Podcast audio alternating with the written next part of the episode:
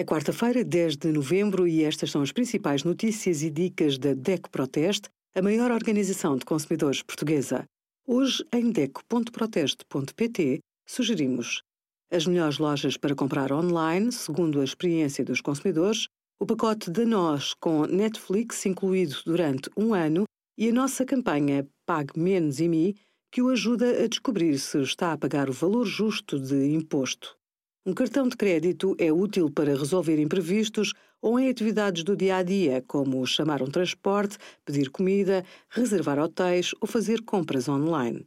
O pagamento de despesas com cartão de crédito aumentou durante o confinamento e é um hábito que veio para ficar.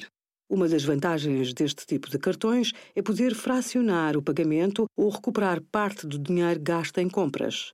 Mas nem tudo é um mar de rosas já que a utilização abusiva deste tipo de cartões é uma das principais causas de sobreendividamento das famílias. Antes de entrar em incumprimento, contacte a instituição de crédito do seu cartão e verifique se é possível alterar a percentagem de pagamento ou transformar o valor em dívida num crédito pessoal.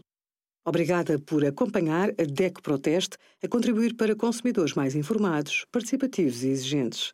Visite o nosso site em deco.proteste.pt.